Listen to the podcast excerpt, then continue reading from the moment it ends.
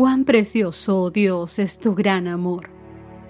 Todo ser humano haya refugio a la sombra de tus alas. Bienvenidos sean todos al, estudio, diario de la Biblia. Hola, hola, ¿qué tal queridos amigos? Qué gusto poder estar con ustedes un día más, un inicio de semana más, una nueva lección, que en esta ocasión el título es Muerte en un mundo pecaminoso. Mis queridos amigos, así comenzamos esta semana, viendo tan importante título. Y nuestro texto base se encuentra en Romanos capítulo 5, verso 12. Por tanto, como el pecado entró en el mundo por un hombre, y por el pecado la muerte, así la muerte pasó a todos los hombres por cuanto todos pecaron. Mi querido amigo, cuando Dios el Padre le confirió un honor especial a Cristo y anunció que juntos crearían este mundo, Lucifer estaba envidioso y tenía celos de Jesucristo, y conspiró contra él. Como fue expulsado del cielo, Satanás decidió destruir la felicidad de Adán y de Eva, aquí en la tierra, y así causar tristeza en el cielo. Imaginó que si de alguna manera podía inducirlos a Adán y a Eva a desobedecer, Dios haría algo para perdonarlos y entonces Él y todos sus ángeles caídos dispondrían de una buena oportunidad para compartir con ellos aquella misericordia de Dios. Plenamente conscientes de la estrategia de Satanás, Dios advirtió a Adán y a Eva que no se expusieran a la tentación. Génesis capítulo 2 versos 16 y 17. Y mandó Jehová Dios al hombre diciendo, De todo árbol del huerto podrás comer, mas del árbol de la ciencia del bien y del mal no comerás, porque el día que de él comieres ciertamente moriréis. Esto significa que aun cuando el mundo todavía era perfecto e inocente, ya había claras restricciones para que los seres humanos las obedecieran.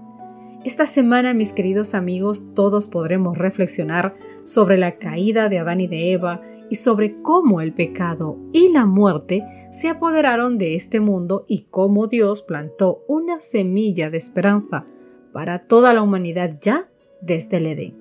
Por eso es que hoy comenzamos con el título Declaraciones en tensión. El mundo tal y como salió de Dios era perfecto, nos dice Génesis capítulo 1, verso 31. La muerte era una experiencia desconocida para Adán y para Eva.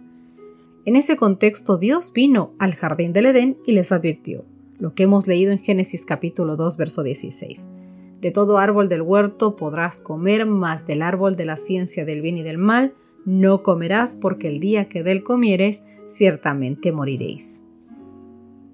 ¿Cómo se muestra la realidad del libre albedrío en la perfección del Edén? Según Génesis capítulo 16, verso 17. Es decir, mi querido amigo, ¿por qué Dios necesitaba advertirles si no podían elegir libremente? Tiempo después de esta advertencia de Dios, Satanás adoptó la forma de una serpiente y también entró en el Edén. Eva observó que la serpiente comía alegremente del fruto prohibido sin que muriera. Él mismo había comido de ese fruto prohibido y no le había sucedido nada. Leamos Génesis capítulo 3 versos 1 al 4. Por favor, mientras leemos esto, ponte en lugar de Eva, porque esas palabras podrían sonar convincentes. Pero la serpiente era astuta más que todos los animales del campo que Jehová Dios había hecho la cual dijo a la mujer, ¿Con qué Dios os ha dicho no comáis de todo árbol del huerto? Y la mujer respondió a la serpiente, Del fruto de los árboles del huerto podemos comer, pero del fruto del árbol que está en medio del huerto, dijo Dios, no comeréis de él ni le tocaréis, para que no moráis. Entonces la serpiente dijo a la mujer, No moriréis. Desde la perspectiva de la lógica humana, el argumento de la serpiente podría sonar mucho más convincente que la palabra dada por Dios. En primer lugar, no había ninguna evidencia en el mundo natural, hasta ese entonces, de la existencia del pecado ni de la muerte. En segundo lugar, la serpiente efectivamente estaba comiendo del fruto prohibido y lo disfrutaba mucho. Entonces, ¿por qué Eva debería abstenerse de hacer lo mismo? El mandato de Dios parecía ser demasiado restrictivo y absurdo. Desafortunadamente, mis queridos amigos, al decidir entre las dos declaraciones contrapuestas, Eva ignoró tres principios básicos. Primero, la razón humana no siempre es la forma más segura de evaluar los asuntos espirituales.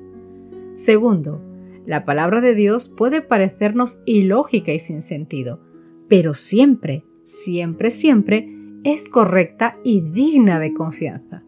Y tercero y último, hay cosas que no son ni malas ni incorrectas en sí, pero Dios las ha elegido como una prueba de obediencia. Punto. Experiencia de Eva en el jardín del Edén no es un caso único, mi querido amigo. Todos los días, tú y yo, en todo momento, debemos decidir entre la palabra de Dios, que para muchos puede ser muy impopular, y los atractivos y seductores de la cultura que nos rodea. Nuestras decisiones, miles al día, todas ellas tendrán consecuencias eternas. Querido amigo, querida amiga que me escuchas, ¿en qué formas la clara enseñanza de la Biblia entra en conflicto con los caminos del mundo? Los ángeles amonestaron, queridos amigos, tanto a Adán como a Eva, a que estuviesen en guardia contra las argucias de Satanás, porque sus esfuerzos por tenderles una celada serían infatigables pero mientras fuesen obedientes a Dios, el maligno no podría perjudicarles. Si fuese necesario, todos los ángeles del cielo serían enviados en su ayuda. Si ellos rechazaban firmemente sus primeras insinuaciones, estarían tan seguros como los mismos mensajeros celestiales. Pero si cedían a la tentación, su naturaleza se depravaría y no tendrían en sí mismos poder ni disposición para resistir a Satanás.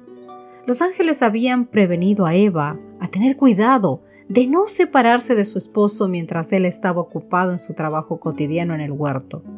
Estando con él, correría menos peligro de caer en tentación que estando sola. Pero distraída entre sus agradables labores inconscientemente se alejó del lado de su esposo, y al verse sola, tuvo un presentimiento del peligro, pero desechó sus temores diciéndose a sí misma que tenía suficiente sabiduría y poder para comprender el mal y sobre todo para resistirlo. Queridos amigos, se declara expresamente que Satanás obra en los hijos de desobediencia y que no solo tiene acceso a su mente, sino que obra mediante su influencia, ya sea consciente o inconscientemente, para atraer a otros a la misma desobediencia. Si los malos ángeles tienen un poder tal sobre los hijos de los hombres en su desobediencia, ¿cuánto mayor poder tienen los ángeles buenos sobre los que se esfuerzan por ser obedientes? Cuando tú y yo ponemos nuestra confianza en Jesucristo, procediendo con obediencia para justicia, los ángeles de Dios obran en nuestro corazón para justicia.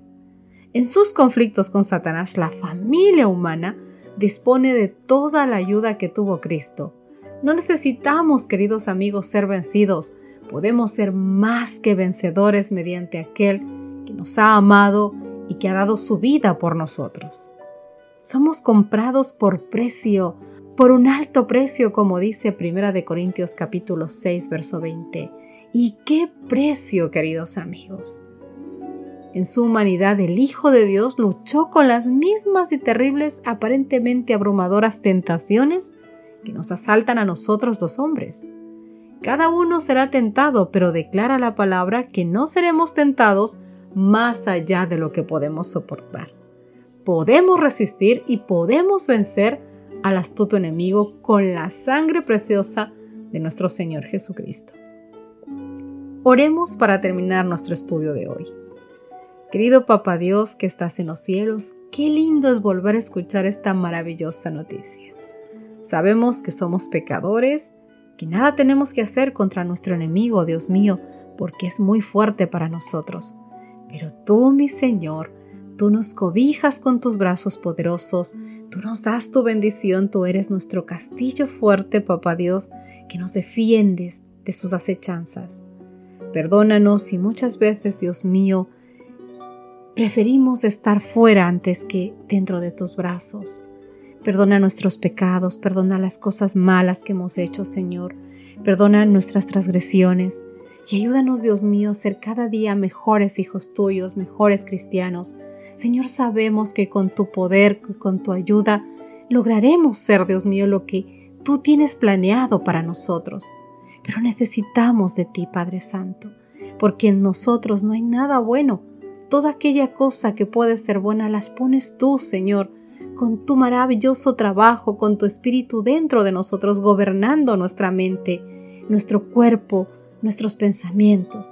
Por eso es que hoy te pedimos, por favor, que reines en nuestra mente y en nuestro corazón, que tú gobiernes, Señor, nuestra vida.